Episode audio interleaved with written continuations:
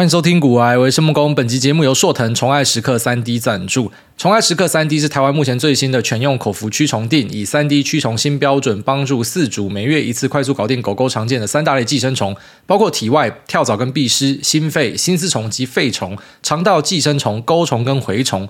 不同于市面上的狗狗口服驱虫定，宠爱时刻三 D 经实验证实，每个月按时使用可以一百趴有效预防犬心丝虫感染，也是台湾市场同类型产品中唯一可以同时杀灭蛔虫及钩虫的幼虫与成虫，可以有效的降低人畜共同感染的风险。而每次投药预防台湾常见的跳蚤、壁虱，效力长达三十五天，更是让人省力省心。那只要满八周龄以上，包括牧羊犬类的健康狗狗都可以使用。产品规格很齐全，体重介于一点二五公斤到六十公斤的狗狗都可以找到适合它们体重的产品，不用担心剂量太多或是太少。宠爱时刻三 D 含天然猪肝的成分，适口性高、挑嘴的狗狗也可以轻松吃掉，甚至还以为是零食，直接喂食或者随餐投药都不会影响驱虫的效果。身为新时代的饲主，不用再透过每个月按时驱虫来表示对狗狗的爱，你已经是个负责任的饲主了。把每个月的驱虫就交给宠爱时刻三 D，各位时间只要专心拿来看盘、休闲以及跟狗狗尽情开心的玩耍就好了。宠爱时刻三 D，三 D 防护无虫害。听完我们的节目，就带着你的狗狗到合格的动物医院来问看看你的兽医这边介绍给所有的朋友们，你可以在我们的资讯栏找到相关的说明跟连接。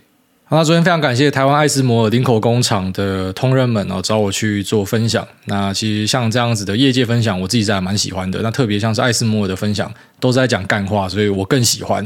呃，当然是说回答一些产业相关的、股市相关的，那本身也是我的本职学能，我不会感受到什么压力。但那些东西，我觉得比较谨慎的去应答。那可是他们要问我说：“哎，你觉得呃，现在第四代怎么样啊？啊，你觉得未来规划怎么样？”像这种问题，就是就基本上用膝盖就可以回答了，所以就是很轻松的去跟他们聊了一个下午。那也非常感谢呃，台湾爱斯摩呃林口工厂的同仁呢，他票选我，然后让我成为是他们好像今年度的年度活动。第二名就是他们可以让员工去选说要办什么样的活动。那第一名呢是园游会，所以这个书的心服口服就跟我的书，然后卖书林香的写真集一样，心服口服啦，会输给这个没有什么问题啊。那后面有什么 sports event 啊，那一些好玩的东西，我想说，干你们是脑袋有问题是不是？怎么不选那些，然后会选择呃要我来演说这样？那。还是非常的荣幸啊！虽然吐槽归吐槽，但就是说，呃，有这么多的听众在艾斯摩里面支持我，那我是觉得非常的呃受宠若惊哈，所以谢谢大家，祝大家一切顺利啊！那其实艾斯摩，我觉得他应该是可以安然的去度过这一次的景气循环，然后因为。啊，首先就是说，他们不像一些科技厂有疯狂的大扩编哦，虽然他们也扩了不少人啊，但呃，可能没有像一些科技厂那种疯魔式的在招人。然后再就是说，他们的产业其实比较算是呃，对于未来的预期是明确的啊，就是它的 EUV 六十台，DUV 三百七十五台啊，这个 guidance 写出来啊，这样就是这样。那你说会不会受到一些中国被抵制、中国被啊制裁的压力，所以导致它的拉货减少呢？啊，是有可能。可是同时呢，因为记忆体导入了这个 E-Dash Beta 的制程啊，One Beta 的制程，所以当然也会对于呃他们的拉货是有益处啊。所以可能此消彼长之下，还是可以维持不错的一个状态。反正公司的本体就是还蛮稳健的。那我觉得他们员工也是反映了这样一个特质，就是他在前一天竟然有一个行前会议，帮我第一次看到有什么叫行前会议的，然后跟我。聊一下，说，哎，你大概会讲什么东西啊？啊，你要注意，可能不要干脏话啊！我们都很喜欢你的分享啊，只是可能我们的场合比较不适合或什么的啊。基本上像这个，我不会觉得受到冒犯啊。你只要跟我讲说什么可以讲，什么不能讲啊，我还愿意去，就代表说大家是已经约定好了，就是没有问题。那只是在现场，我可能讲话就会稍微卡一点，因为你知道，不是我故意要去乱喷一些有的没有的，就是我讲话方式就是这样。而且，其实我认为说，就是你讲话带一些。所谓的语助词，它根本就不是什么大不了的事情。我觉得讲话最有罪恶的是，你讲话讲超慢，你讲话讲超无聊。这个才是要去判刑的哈，但是你讲话会搭配一点语助词，可是你的表达是顺畅的，在我看来是完全无伤大雅的事情。但因为你要进入人家的大雅之堂哦，人家觉得诶，你可能不要讲这个，那我们就不要讲啊。其实整体下来还是非常的开心的，分享了很多关于生活，那关于自己精神上的一些内容啊，甚至有一点觉得好像来到了一个直销中心的感觉啊。但其实整体上呢，他们还是非常的呃实物面啊，就是可能他们想要多了解一些关于。呃，这种比较心灵上的内容，那这种东西也是我比较少会在节目讲到，可能就是 Q&A 有人问到，那一般都是有人他妈受伤或杀小的，然后我就不想让你太难过，我就把我自己的故事摊出来跟你讲，那可能大家会听到这样子的内容。那昨天就比较偏向这样子的东西。那有一点我觉得蛮适合拿出来跟大家分享哦，在之前节目有跟大家提过，就是说我现在开始其实每个月都会挑一些时间。但不是说有既定的时间点啦，什么有留言密码之类的，哪几天一定会这样。就是说我自己啊、知道说，哎，这个月已经快到月底了，可是我都一直过着很废物的生活，就是很重复性很高的生活。那我就知道说，不行，我一定要出去一下。所以、呃，当我有这样的一个意识的时候呢，那我觉得对于当天的所有邀约，即便听起来像狗屎很烂的，我都会去。那为什么会这样做呢？啊，这个其实是受到金凯瑞的电影《Yes Man》启发。那再来就是说，其实我自己有很多的经验，呃，佐证的这样的一个假设，就是说，大多数呃，你可能预想的东西，它最后面都不会按照你想象的方向去发生。哦，不管是好事，你以为它真的超好，最后面很烂，或者说坏事，然后最后面其实超乎你的想象啊，类似说塞翁失马的故事那种感觉。呃，就是有很多这样子的经验，所以我会尽量的不要在。呃，一开始，然后就去做太多的假设，就是我尽可能的去让自己出外尝试，可是又不要太多，因为太多会把自己的社交精力全部耗损掉。我出去一天可能要好几天再加 CD，所以不可以太多。那我的做法是怎样的？就有点像是说，呃，今天在夏天，那我们在房间里面吹冷气，好，冷气当然不会开太冷嘛，可是冷气吹过来还是会凉凉的，所以你会盖棉被嘛。那棉被盖下去啊，有一点太热，所以可能右手伸出来，右脚伸出去，这这种感觉。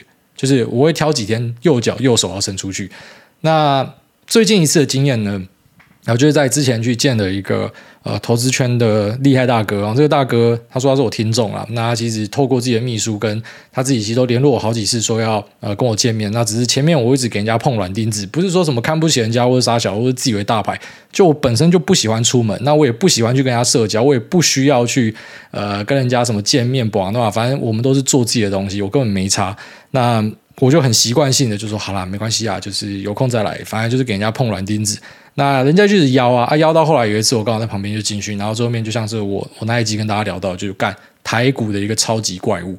那也因为这样的一个契机，那这位前辈后来对我带来非常多的启发，那所以算是去更加的加强了我这样的一个信念哦，就是说你一定要出去接受一些你本来不想接受的东西。那不是说什么，哎，你可能见到一个厉害的前辈，所以从现在开始各种呃，可能一样是跟产业相关、投资相关的见面都去，因为可能大多数最后面还是会让你很失望，就是对面是没料的家伙，或者说把干对面超无聊，他讲一点白痴的东西，可能最后面还是大多数是这样。可是有时候你就会意外的踩到一些宝物啦，懂我意思吗？啊，所以呃，我是蛮推广这样子的一个东西，因为你会发现，其实大多数你的想象都不会发生，好的事情它不会是好的，坏的它其实不会是坏，它可能是好的，也因为这样子，所以你。虽然说待在同温层里面很舒服，那其实我也鼓励大家不一定要踏出同温层。你知道，因为像外面很多人讲说，你一定要踏出同温层，不不不，那是你的同温层假设不太好的状况啊。如果说你的同温层已经确定说，妈就是全部都是产业的精英，都是很屌的人，你干嘛要踏出你的同温层啊？有病是不是？他只是怕说什么？因为你们同质性太高，所以会丧失一些刺激，让你产生新的想法。那你就是像我讲的，呃，盖着棉被，右手右脚伸出去，然后就是你还是会有机会捞到一些不一样的东西。那我自己的经验是这样是好的，因为啊、真的是有蛮多机会就是这样而产生。好，它可能几率不高，但是呃，你就想嘛，它的下档是有限的。反正我们考虑很多东西都用投资的心态去考虑。下档是有限的，我可以牺牲掉多少东西？不会嘛？我就出去跟你见个面而已嘛。我不喜欢你，我下次就不要跟你见面就好了，就这么简单。但是呢，诶，我可能就会捞到一个这个真的对你非常有帮助的。那像我我捞到的一些朋友、一些听众，呃，真的最后面反而现在变成是我的密友的感觉，就是每天都会去做交流啊。那这个东西其实本来没有想过的，因为如果是按照本来的呃自己的心态呢，就会觉得我就好好的，我干嘛要去认识一些人哦？这没有必要啊。我现在也是不太喜欢社交的场域啊，但是我会开始去。尽可能的去啊，主观的让自己打开心胸哦，就是有些机会还是要去尝试，即便这个东西是不想做的。所以我认为这是适用在各行各业啦，就是说大家有事没事可以试看看去做一些自己本来不想要做的事情，只要这个事情不会很明确的对你造成伤害，什么叫找你去。什么野溪露营之类，搞不好妈被山洪冲走，然后不然就是找你去很奇怪的地方啊，去很危险的地方。如果不是这样，只是去咖啡厅聊一下啊，本来觉得兴致缺缺的，就去看看。然后有时候这样子就额外会对你造成很多的刺激。那如果说去了发现无聊，就不要害羞哈，因为我们的时间真的太珍贵了。你去了发现对方没料，很无聊，即便才刚坐下，直接跟他讲说：“我妈叫我去洗澡。”你就说：“我妈叫我去洗澡。”那你这样讲完之后呢，对方已经傻眼，因为他从来没有想过有人会这样子讲。他就算觉得你在唬烂或什么，可是就是他太震惊了。在他震惊的同时呢，啊，把钞票放在桌上，你饮料多少钱就直接走出去就好。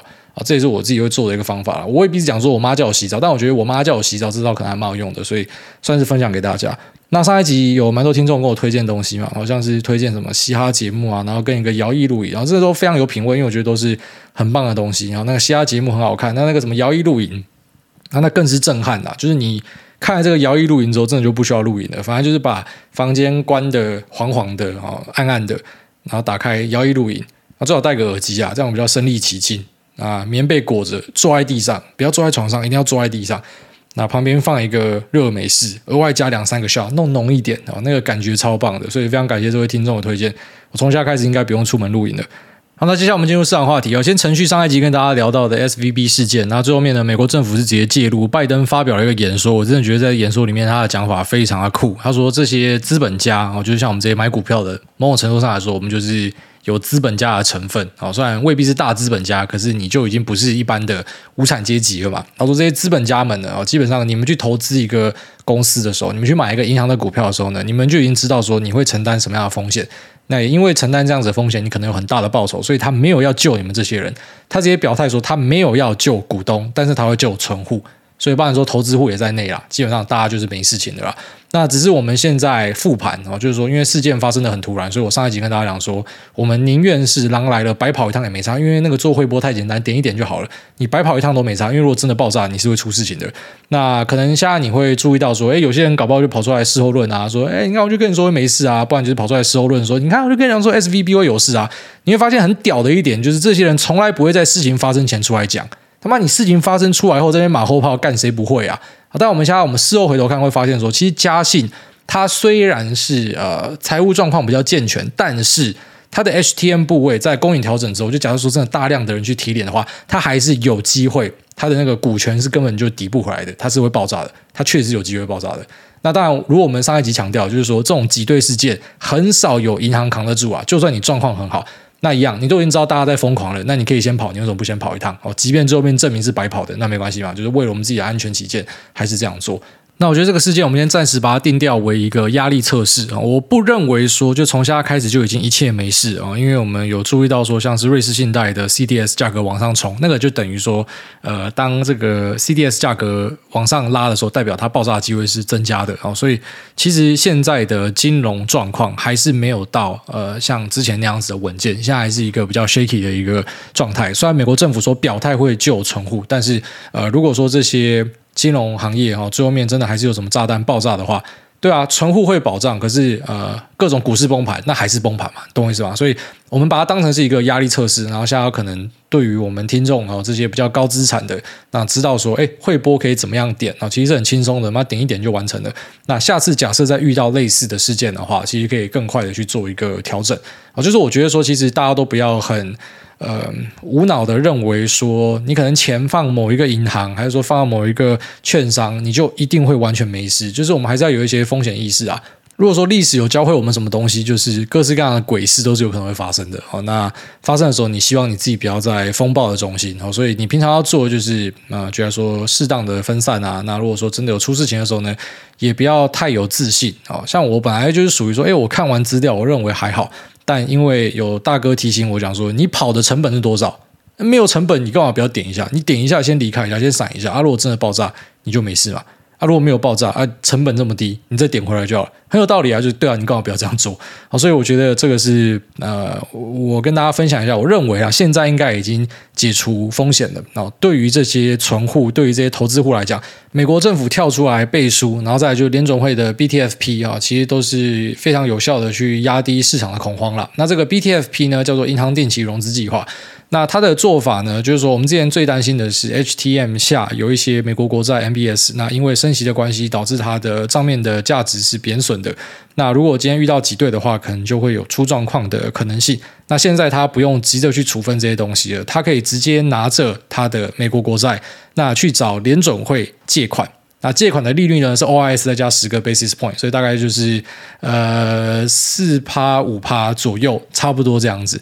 那他不需要去卖出他的东西，他可以直接拿这个去换来百分之百的一个贷款，所以它的流动性就此获得一个解决。所以目前看起来是已经没有问题了。好，那一样不敢把话说死，因为经历过一些事情之后，就像我们没有想到 SVB 直接这样爆开，可能之后还有银行会爆开，因为瑞士信贷的 CDS 还在天上，好，这个大家都在猜了，我们都不知道了。但目前的状况是解除了，好，那我们就眼睛往前看，去看有没有下一个状况可能会发生的可能性。那目前还没有啊。那如果说有注意到的话，一样会第一时间在节目里面跟大家分享。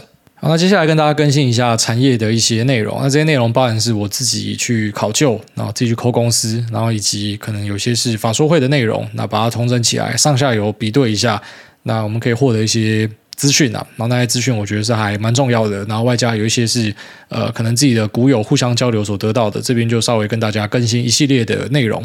那我们上次更新可能是一个月前吧，像在做进一步的更新。其实我觉得这种更新在现在这种局势比较不明朗的时候，可能对大家有帮助啦，所以就跟大家分享一下。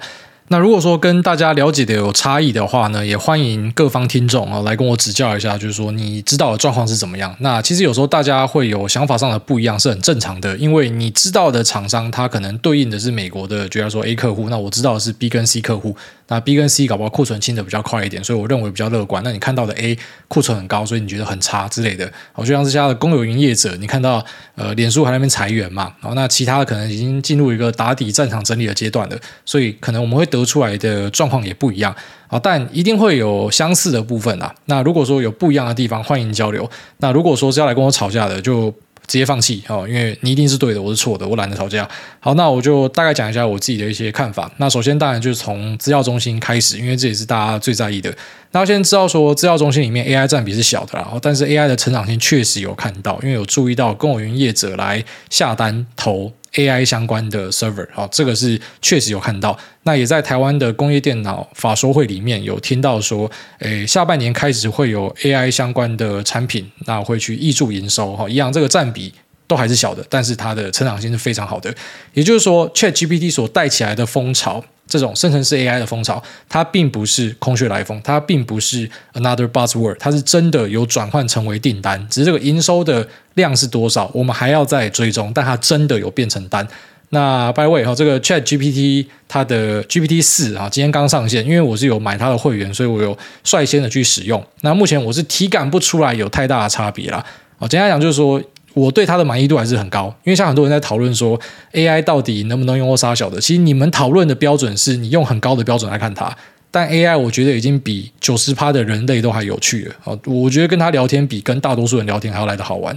我觉得我问他问题比问大多数人来得更加的精准。啊，他当然会答错或杀小，只是其他人也都会答错。你要知道，它就是一个 artificial intelligence。它就是可能就是要跟人类一样，它势必有时候会犯一些错，但是你可以去调整它或什么的。我对于目前 AI 的使用，我算是非常满意的。然后，但 GPT 四呢，目前我还没有发现说跟 GPT 三点五有很大的一个差别啊。之后可能我多玩几天再来跟大家分享。但这样的一个内容呢，啊，它不是只是适用于文字的生成，好，不然说帮助你写程式嘛，好，一样这个工业电脑厂的董事长出来分享讲说，他们的 MIS 工程师。那使用 ChatGPT 去写程式嘛，然后拿上线去用，干真的可以用，他们也傻眼，他们也吓到。好，那这样的一个状况呢，其实也发生在一些 Fabulous 里面。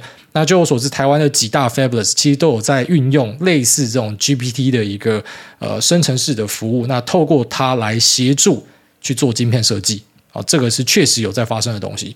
所以呢，我认为 AI 的需求是很明确的啊，就是大家不用再针对这个去辩论了，它绝对不是一个假题材，它是真的。那我稍微补充一个我今天产生的想法啊，就大家都知道说 ChatGPT 它刚出来之后呢，然后它很快就会调降它的价格。那我认为说，其实它的做法是，它想把这个 AI 呢变成是 AI as a service，就类似是某种程度的云服务的一种。那所以它会产生的影响就是说，我认为现在很多的 AI 新创。它可能桌面都会爆开，就是都打不赢这个最大家的，因为最大家的模型稍微调一调就可以运用在各个场域里面，包含说我刚才前面提到的，有些工业电脑厂直接用它来设计一些城市。那有些在做城市交易的呢，啊，我自己身边的朋友们、大哥们，那他们就直接讲说，靠北，这可以完全取代我，就是我让他去写我本来会写的东西，我给他指令，他帮我做好了，所以我现在根本就不用请人或什么的，就是我们注意到这样的一个现象啊，所以这些东西应该是可以经过调教之后呢，然后直接被放到各行各业去使用，然后外加它最新推出的 GPT 四，呃，它本身是可以做到图片辨识的。那我就在想说，当这个技术开始更加的严进的时候，而且按照目前 OpenAI 的速度呢，其实有蛮多软体公司会直接被它打爆掉，甚至很多软体公司它可能是叠床架屋的存在，就它最后面还是串 OpenAI 的东西，然后就那边唬烂说这是它自己的东西之类。我觉得很多会这样，所以我自己现在看这个产业，我会认为说，你要就直接买龙头，你直接买 OpenAI 的微软，或是你直接买 Google，因为你看好它的 Bard，或者你看好 AWS 的 L M 模型，或者说你看好呃，因为这些运算所需要用到大量的 GPU 而买进辉达，我都觉得非常的合理。那或是直接来看台湾的供应链，不管是从 server、晶圆代工，然后到边际运算，我觉得都可以看。但是你说要去投资软体公司，我自己现在的一个直觉，我当然现在讲这可能太快，但我会觉得说很多会变成养套杀，就可能做一波 hype 一波 pump and dump，然后直接把大家杀爆，因为它可能都难以跟呃 ChatGPT、OpenAI 达到一个竞争的可能性。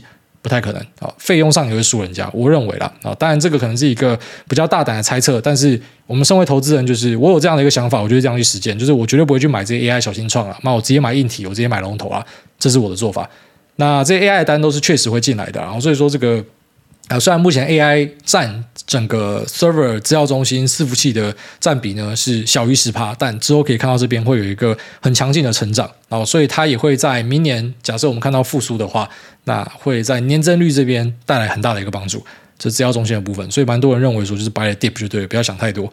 然后再就是手机的部分，还是没有看到太多的起色。然后再来就是说，发哥最大的竞争对手高通呢，呃，他现在蛮多在台积电投片。那我们很明确在评测上面有注意到说，他们的差距就拉到很近。就他之前投三星可能会有一个暖暖包的状况，可是现在拉来台积电，很多东西就解决了。那当然还是有些东西会投爱三星，因为他想要吃三星的一个旗舰机种嘛。可是除此之外呢，他跟发哥的竞争还是非常激烈的，所以在 AP 这边就比较难看到说，呃，可能会有不错的成长性之类的。好，他可能还要再稍微等一下。不过呢，往好处想，就是说这两家都有在往外去扩增它的触角，不管是在。IoT 的部分，然后 AIoT 的部分，还是说是在车用的部分？呃，高通在车用可能走比较快一点。那发哥呢？听说在 WiFi 的表现上，哦，在下一代的 WiFi Seven 呢，它是有很不错的一个表现。当然，这些东西可能以这两家公司的占比来说，都不会是一个大宗。可是就是说，他们也不会因为手机的一个迟缓。而造成说，好像两家公司变成是停滞的，他们还是有别的东西来做啊，只是可能这边就比较没有相像的东西。那除了安卓系之外，我们来看一下 iPhone 的状况。而在第二季本来预计的一个呃生产量呢是有被下修，好，那这个下修听说是因为跟中国有很大的关系，所以呢，中国搞不好，因为他们现在已经正式解封嘛，说不定下一季会慢慢复苏。我们也有看到一些迹象，但是目前可能就是没有那么好。那手机部分就有因此受到一些影响。那相对的，在小尺寸的面板，目前的表现也是没有这么好。但是大尺寸的面板、电视啊，其实已经很多重新回到拉货，那有价涨的一个状况。所以面板的打底已经看到了。那手机呢，可能就是打底出现了，但是它会盘久一点呐。这是我们自己的想象。那资料中心呢，可能就是会有一个 dip 之后，就会直接继续的往上爬升。因为它是一个非常强劲的需求。那一样在工业电脑的一些法说会上，因为台湾的。有一家工业电脑，它本身是有投资工具机的。那他们有提到说，下半年呢，这个工具机表现会变很好哦。去年是不好，但下半年开始会变好，因为中国的呃生产开始复苏，所以工具机在下半年可以注意。那我们有注意到说，台湾的工具机大厂亚德客，那他们去上修自己的一个展望，所以下半年可能可以注意看看工具机相关的内容哦。工具机相关在过去的一年是不好的，但是在下半年开始有望可以回到复苏。那一样，我觉得这个是要蛮密切去看一下中国的一个状况，才可以去做判断。所以工具机应该也是一个可以看多的产业。然后再就是 PCNB 呢，诶，也已经注意到说有重新的回到拉货的迹象。虽然这个拉货呢，目前我有注意到会有两派说法。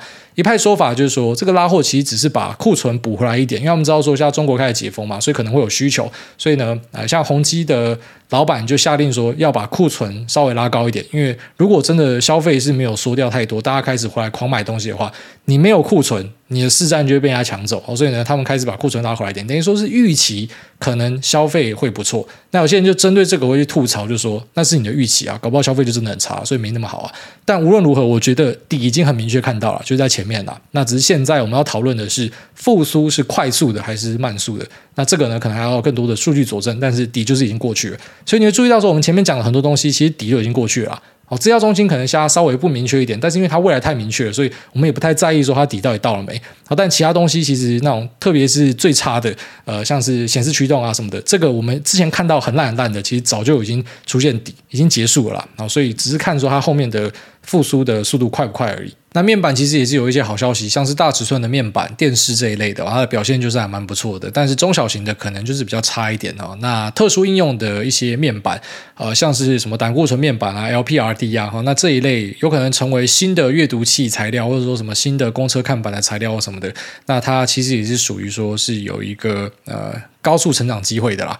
就是说，哎，有些东西比较差啊，有些复苏了啊，可是有新的契机啊，新的 baby 诞生了，正在长大中。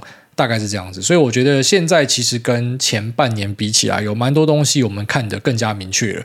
因为前半年有一个很大的问题，就是说库存真的太高了，所以呃，这个库存要降下来，我们不确定它要花多少时间。那又怕说在降的过程之中，消费一直跟着缩下去，那这样子库存可能就是永无天日。但目前看起来，其实蛮多库存已经回到了正常的水位了。所以这样状况之下呢，我认为说对于未来我们不会看的非常的悲观啊，那只是我们也没有办法直接跟大家讲说这边就是底直接 all in 干进去，因为现在大家都知道说，假设下个礼拜要再出一个什么大银行爆炸或啥小的，然后美国接连失业，你知道这个利率维持在这个高点啊，它是一个很可怕的事情啊，就是现在可能是让科技业很痛嘛，可是各行各业你们都是有借贷需求的啦。你之前借贷的利率是这样，你现在嘛利率变这样，你的成本变超高的，可能很多痛苦在后面都会反应啊。只是我们就是希望说，不要看到这样子的一个状况，就是不要再很偏执的说什么一定要打通膨或啥小。就是这次的通膨到底是因为什么东西引起的啊？又碰到战争啊，然后又碰到说这种百年难得一遇的拉货大行情啊。那现在很多东西你都已经注意到说一些前瞻指标开始修正的。那你说林总会没有看到吗？我觉得他们一定有看到，只是他们只能够更保守，就是说完全确定这个通膨已经有在下去，他才可能可能把这个利息降回去吧。但我认为啊，就是假如这个利息一直维持在一个高档，对大家来说都不是什么好事情。好，那只是至少以下阶段来看呢，哦，特别是发生了这个银行的危机之后，我认为你应该很难再看到利息的暴拉了，就这边就是顶的啦。哦，就债券这边就是他妈顶的啦。那之后呢，可能就是你会看到这个利率持续的去。呃，拉平，不然就是往下，应该只有这两个方向，差一个很大的 flag，但是我觉得就只有这两个方向啊，所以啊，债券的价格可能这边就是底部之类的，这是我自己的一个猜想。也就是说，这个银行的爆炸其实它是一个坏事，没错，但同时好像也象征着一个好事，它让大家更加的去呃注意自己的存款，然后自己的消费。然后让市场可能因为这样子呢，诶，没有像之前这么样的疯狂，大家稍微冷却一下，这搞不好也是林总会要的啦。好，那接下来我们就来进入 Q&A 的部分。第一位宝宝兔他说，家中有国中生的地方妈妈，请问主委面对青春期孩子对父母回话，都好像被很多道雷劈到，我是不是可以用喷火龙的方式喷回去？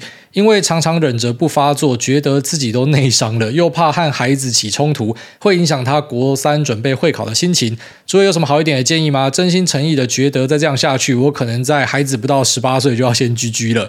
对了，我如果在睡觉前听主委的节目，反而会精神很好，睡不着。不知道有没有人跟我一样？好，谢谢这位地方妈妈宝宝兔。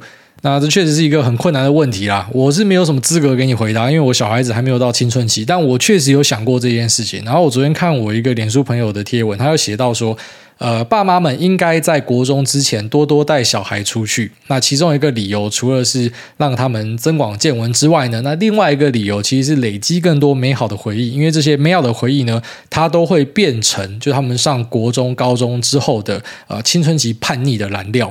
就这些东西会持续的被消耗掉，那你本来对你的小孩子充满各式各样爱的，他就会开始慢慢的扣分、扣分、扣分、扣分，扣到很低。那、如果你前面没有累积一些分数的话，你搞不好因为这样就超级讨厌你的小孩。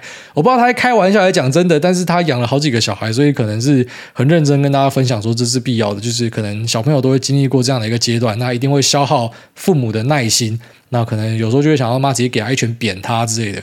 我不知道，但我自己想象啊，这是只能够想象回答，因为我还没有遇到过。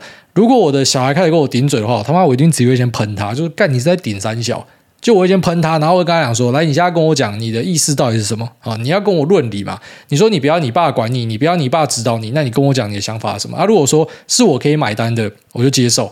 我就给你他妈嘴抽没关系。啊，如果说我觉得你是错的，我照样先喷你，然后喷完你之后，我觉得我会从其他地方去做一些限制吧。就是直接跟他吵架应该是没意义，因为国中生很多就是那一种，呃，反正他就他妈嘴炮跟你吵吵到底，他没差嘛，他什么东西都喷得出来。所以你跟他讲道理，就像是秀才遇到兵，我认为是没有什么意义的，因为我们都当过国中生啊，所以比较偏向说我去做一些限制。从现在开始他妈你就是有门禁啊，我当然也不会说把你逼死，因为狗急会跳墙嘛，我就是他妈限缩你啊，可能零用钱少一点。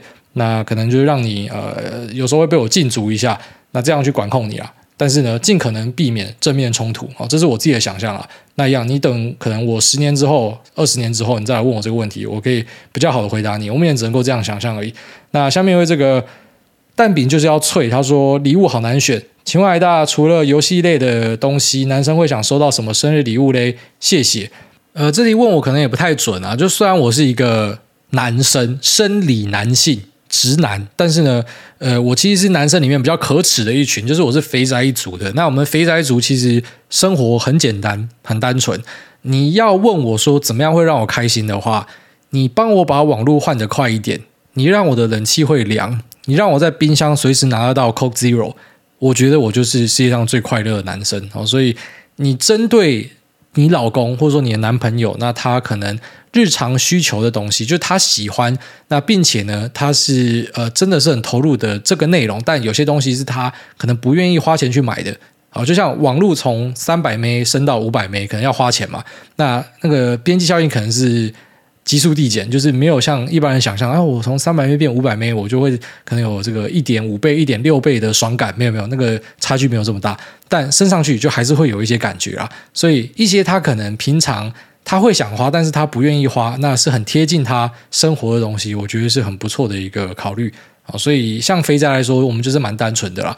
那一般其他男生的话，我就不知道，因为其他男生可能会打扮啊，会喷香水啊，那可能周末会去酒吧或什么的，那这样子可能在礼物的挑选上就更多选择。但你送我其他东西，我都不会想要啦，我就想要跟我生活比较贴近相关的。那这是我自己的意见。下面一位，我喜欢你喜欢我的喜欢。梦工头贴好帅帅，我在八行内，八你老妈！这一二三四五六七八九十十一十二十三十四十五十六十六行。艾达你好，我最近刚看完《黑暗荣耀》，想起自己以前被霸凌的经验。那时候鞋子被丢马桶，被语言侮辱，那甚至是被打，老师还觉得只是在玩。而那些霸凌我的人和老师关系打得很好，直到我受不了，请家长来，传到校长那边，老师直接在课堂上骂我找麻烦，也说大家只是在跟你玩，谁叫你理他们，你自找的。那之后便是全班的笑声，一群人针对我一个人的场面，一直是我很深的阴影。当然，我现在也没有勇气报复他们，只是有时候会。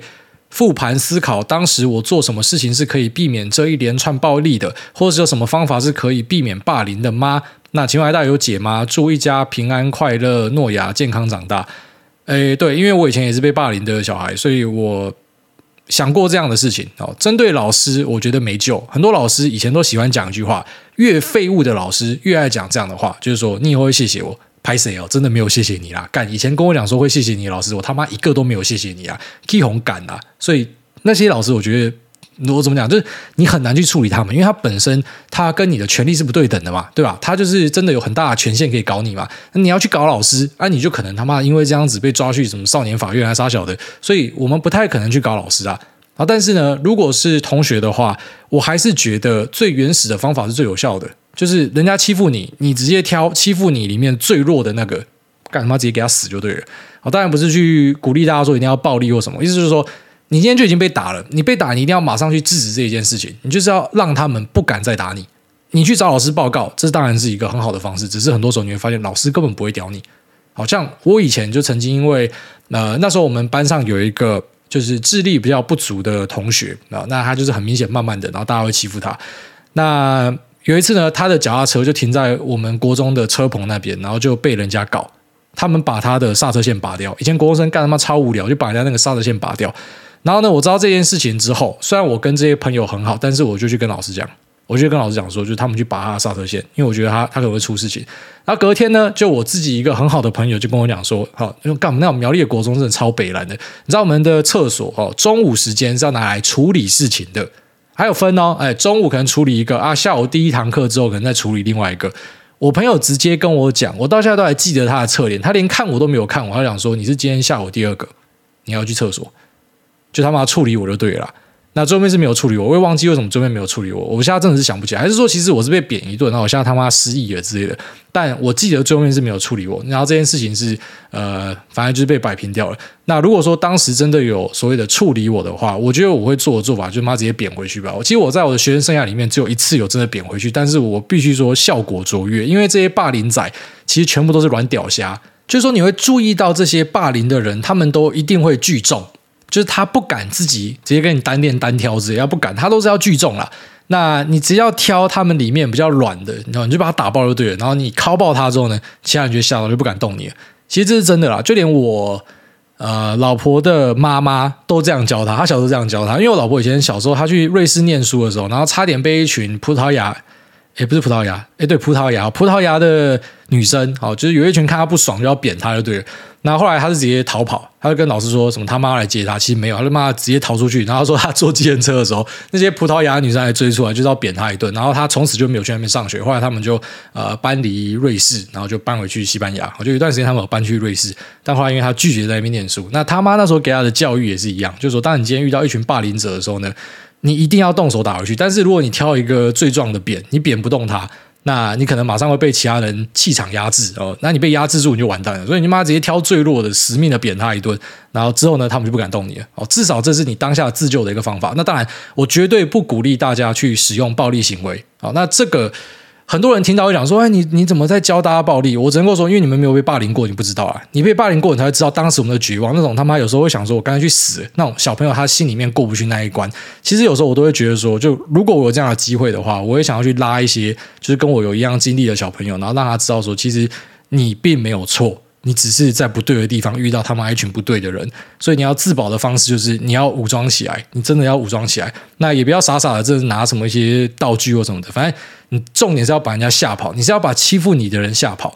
那这个是很重要的。那如果说你的老师可以挺你的话，当然我们根本就不需要这些手段。所以其实有很多那种啊、我我们会讲比较比较次要，就是如果说非到必要不用的手段，之所以被拿出来用，就是因为你已经试过其他方法都没用了嘛。好，类似那种什么法律的救济服务一样，就是你已经妈试过其他都没有用，你感觉去找一个救济的管道吧。所以，当你今天已经知道说你跟老师讲没有用的时候，你还是要保护自己啊。那其实永远都要记得说，家人应该要挺你，所以你回去找家人。只是很不幸的啊，我相信很多人跟我差不多的经验，就是你回去跟家人讲，你家人是不相信你的，他甚至会觉得为什么别人都不会欺负其他同学，就是要欺负你。有时候你的家人就会这样想啊，那真的就是比较遗憾一点啊。所以只能够靠自己去挺过来吧。啊，那我觉得都已经过去了，就不要想太多了。但如果说呃，现在回想的话，因为我就记得我这样的经验，就是反正你你被欺负，你就挑他妈里面最弱的，把他扁一顿，干人家都不敢动你。啊，这可能是一个还蛮不错的方法。下面一位长得像朴彩英的竹北林居手五星吹吹，我觉得挨大能够这么成功，有部分是因为在众人面前依然如此如实且真诚的呈现自我，才能够在现在过度美化包装的社会，不用担心变康或是失误而跌落神坛。上次被秋口暗你娘电到。在此想借您金口祝福我男友成功一阶王阳明双鱼男三月生日快乐。那今年在股市的报酬重返荣耀，工作顺心，平安健康。好，谢谢这位长得像蒲彩英的竹北邻居手的美颜。那也祝你的男友哦。不是你们这一对还蛮屌的，一个长得像王阳明，然后另外一个是韩团的，现在是怎样？好，祝你们百年好合啦！那生日快乐啊！下面这个想要的昵称都被取完了。他说：“CD 完成，AV 是世界上的最和平语言。”那大家好，上次河北采花的事情，我感到很抱歉，干就是你。他说：“不过看到你带妻小出国测试台股大跌的都市传说，就知道你没事了。前阵子和老婆起口角，我直接呛他：对啊，你最行啊，你讲的都对，我就是废啦。”那想不到他直接回呛我，你学什么古来讲话？当下我还真不知道要回嘴什么话嘞。那这样我是不是比孟公、我老公、挨大、我老大那些听众还更能融会贯通这个节目传达给大家的观念呢？谢谢解惑。哦，不是啊，这个其实蛮正常的啦。就是说，你可能某个节目看久了，某本书看久了，你就真的会受到人家影响，因为你本身对这个东西有共鸣，你才会看下去吧。那久了之后，举例来说，你一本书，呃，一直翻，一直翻，你会发现你的一些动作行为会有这本书作者的一个影子，这个都是事在难免了。但是我他妈从来没有教过什么，对啦，你最行啊，你讲的都对，我是废啦，这种很消极的东西，我都嘛是主张要积极沟通的啊，只是说我们有时候退让一点，哦，这是我在家庭关系上的指导原则，就是说我们要有一个底线，啊，那只要你没有摸到我的底线呢，我今天心情好，我就可以让你一点，因为你知道那是互相的啦。我就是你可能让你老婆一点，那她讲什么你就去做啊。你今天真的需要忙，你要打世纪的时候，你给她一个眼神，她就说好啦，我知道了。对了，你刚好去倒垃圾，所以小孩我现在带一下，就这样嘛。啊，除非说对方都是那一种很白目、那种予取予求的，你才要他妈站出来跟他讲说 shut the fuck up。但除此之外，其实基本上都还是要沟通啦，所以不会有这种什么你跟我弄丢，我跟我弄塞流这种摆明的就是妈老子不要跟你争的啊！你讲的都对这种东西，这一般是我们面对不认识的人才会这样处理啦。所以你跟你老婆的认知都他妈有问题，因为我从来没有这样教大家，我都说两性关系是沟通出来，是协调的艺术，我一直都这样讲。那我们是面对那一种不认识的，就是这样就对了。因为妈你跟人家吵是没有意义，就学基努李维哈，反正从家开始你跟我讲说他妈的一加四等于八，老子也会跟你说是对的。这个是一个正确态度啊，可是婚姻关系呢，没有办法，因为你们每天都要互相见面，所以你摆烂的话，你只把问题延后解决而已啊。好，这才是我的意见。好，下面有这个。Short hold by，他说：“救救社畜劳工，挨大吹吹。从去年开始买 S 一脚踝斩，买 Meta 膝盖斩，买 ON 目前肩膀斩，指数怎么摊都是负的，默默的变股市明灯。价值投资的过程都是这么难受的吗？那接下来我要开始燃脂敷土了，在车上的 I 友注意了啊，大家小心啊！这一位要去买呃敷土牛牛了。”那他买的标的其实都不是什么很差的东西啊。哦，S 一就是受害于呃整个估值的调整啊，这个它受影响是非常大的。那 Meta 的话，那我们之前也讲过，因为它已经变成是一个新的成长股，它只是比较大只的成长股，但基本上类似打掉重练的啊。那接下来大家有个企业 AI，我们再看它 AI 有什么样的变化吧。那 ON 的话没有什么问题，ON 就是一个非常强劲的标的，呃，它的成长性什么都很好。你会肩膀斩，应该单纯的你就是一个追高仔，就他妈刚好套在山顶。那其实有时候发现说自己买东西很容易买在呃情绪的高点，然后追在一个水岸第一排的话，就尽量不要走这种 all in 的方式，然后稍微分批一下。只是当然你分批，觉得说你分批美国指数，你从去年分批到现在，你还在水面下，那没有办法，有时候就会遇到这样的一个状况。然后那指数的部分，我觉得不需要太担心。那如果是个股的部分的话，要注意说分批并不是一个最佳解哦，因为个股它不是一定会回头往上的，它跟我们对指数的信仰是不一样的。大概是这样，那也祝你顺利啦。那价值投资的过程是不是都这样子？呃，帮皮呢？其实真的是这样子啊。我自己本身并不是对于价值投资有很深的理解，但是像今年我自己就布局蛮多小硅谷的。这种小硅谷是我进去之后，我其实出不太来的，我没有办法一瞬间把呃股票倒光光。那这就有点偏向说，我买进的时候我就要很小心，因为我知道说可能会有流动性卡住的问题，所以我一定是要在很漂亮的估值，就是我愿意长期持有的状况之下才去买它。那这对我来说也是一个新的体会啦，就是我之前比较少这样子去操作，但是身边去做价投的，其实蹲什么半年啊、一年啊、一年半都很常见啊，真的很常见，就是他们的玩法跟其他人不一样。那也不是说什么这些价投都是白痴，就是为什么你可以等到突破再追，你还要去蹲？那你看那种突破追的，有每个都发财吗？你懂我意思吗？所以其实每个方法都有它的 pro and con 啊，那只是你要知道你自己是在做什么。下面这个我老婆是个爽妹，她说桃竹苗语系自成一派。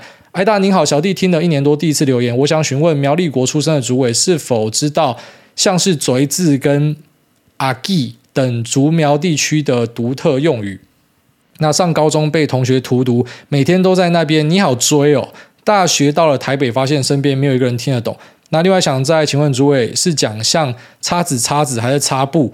五星吹爆！那祝福诸位一家天天快乐幸福。欧卡捏摸七。好，谢谢这个。我老婆是爽妹，那我是讲叉子啊，擦布好像不是客家人吧？擦布应该是什么南部的才讲擦布吧？我听说是这样，因为这样好像南部的朋友跟我讲说是什么擦布，我说妈擦你妈布啊，擦子啊。那左一字跟阿基就是客家话，阿基我不确定，但是我们有听过这样的说法。可是左一字很明显就是客家话，就是呃白痴的意思。好，就是骂你是一个白痴，你妈左一字，妈你是嘴子是不是啊？你你左一字 M 黑，就我们会这样子讲话。所以这个“嘴子”是一个很很亲切的用法哦。你看到客家人就跟他讲说：“哎，嘴子，哎，嘴跑。”你要是嘴跑跟嘴字，你马上就拉近距离啦。啊，如果说这客家人是你老板的话，那可能尽量不要这样讲啊。下面为这个 Doctor N 他说没有什么好问的。那祝诸位一家平安，诺亚赶快长大。学会的第一句话就是“求我干你娘”。好，谢谢。下面这个资工系小菜鸡他说：“嗨嗨，嗨，大家好，小弟目前就读于某大学资工系一年级，对金融有兴趣。那最近。”考到了金融科技力跟金融常识跟职业道德两张证照，想询问如果未来想要进入金融 IT 产业，在大学期间除了本科课业之外，还可以做什么事情提升竞争力？还是说其实只要城市能力够强，金融能力其实不太重要？麻烦大家解惑，谢谢。